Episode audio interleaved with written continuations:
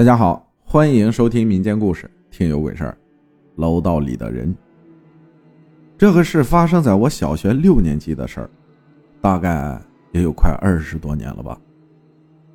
每当跟人提及此事，大部分人都持怀疑的态度，但对我来说，至今印象深刻，因为这是到目前为止第一次，也是最后一次碰上的诡异之事。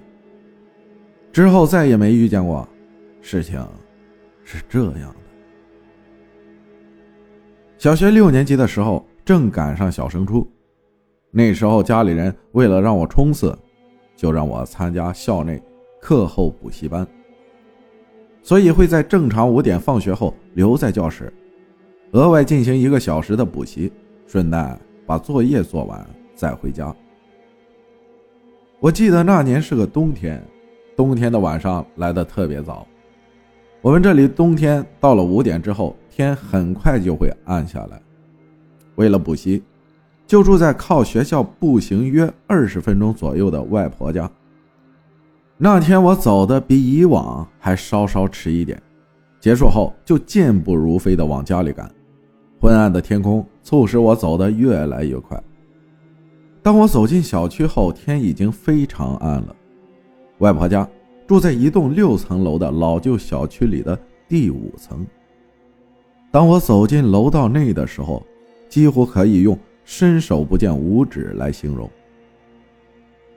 那是二十多年前的老小区，楼道里还没有灯，或者多半是坏的，更别说声控灯了。楼道内非常安静昏暗，我就两步一跨的埋头快速上楼。当我上到第四层半的时候，再上半截就到家了。猛然看见一个人站在我外婆家对门的门外，从身形来看，这个人我确定没有见过，至少他一定不是对门的邻居。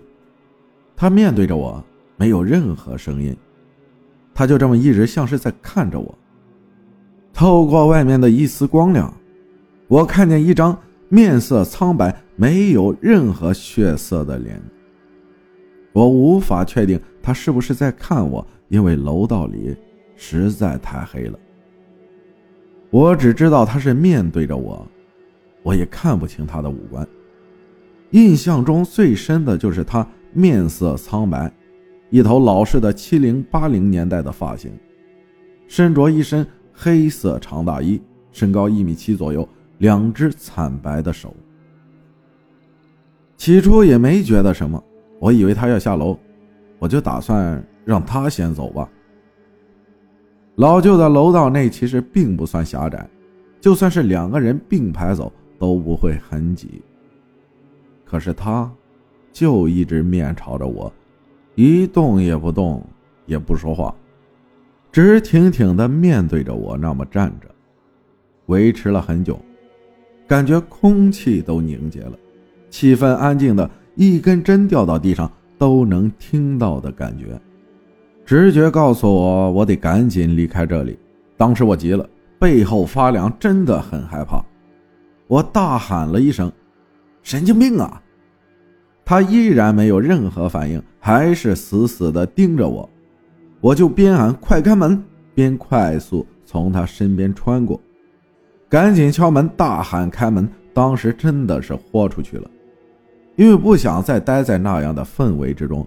没敲几下，门开了，我感觉得救了一样。进屋后，我赶紧就把这个事儿向家里人说了。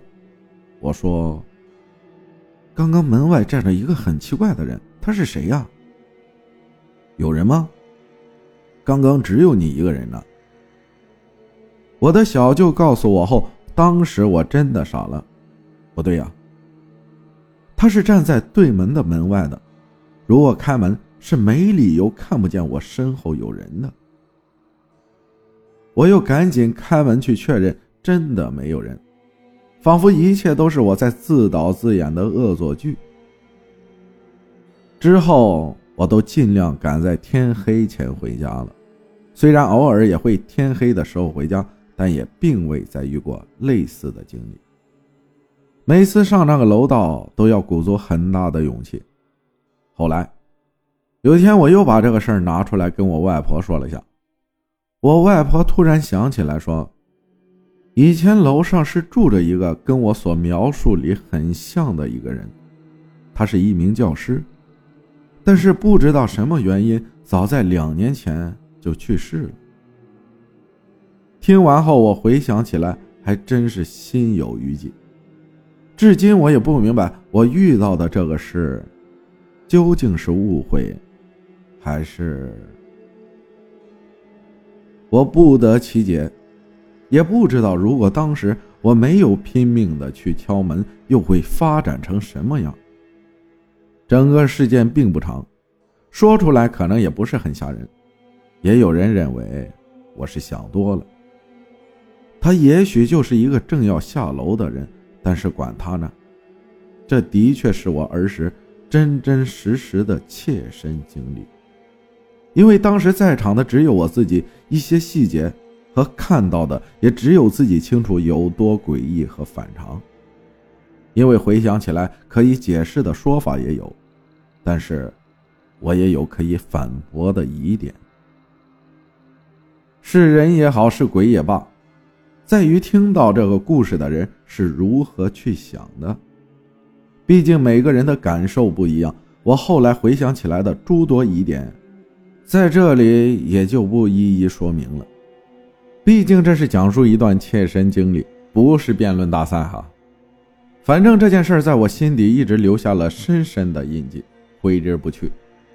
其实后来楼道也还是发生了点事儿，不过也是过了很多年之后了，我也不知道是不是与他有关。不过巧合的是，就在我当年发生的地方是同样的位置，只是事情不同了。好了，我就说到这里吧。多年的心结拿出来跟大家分享分享。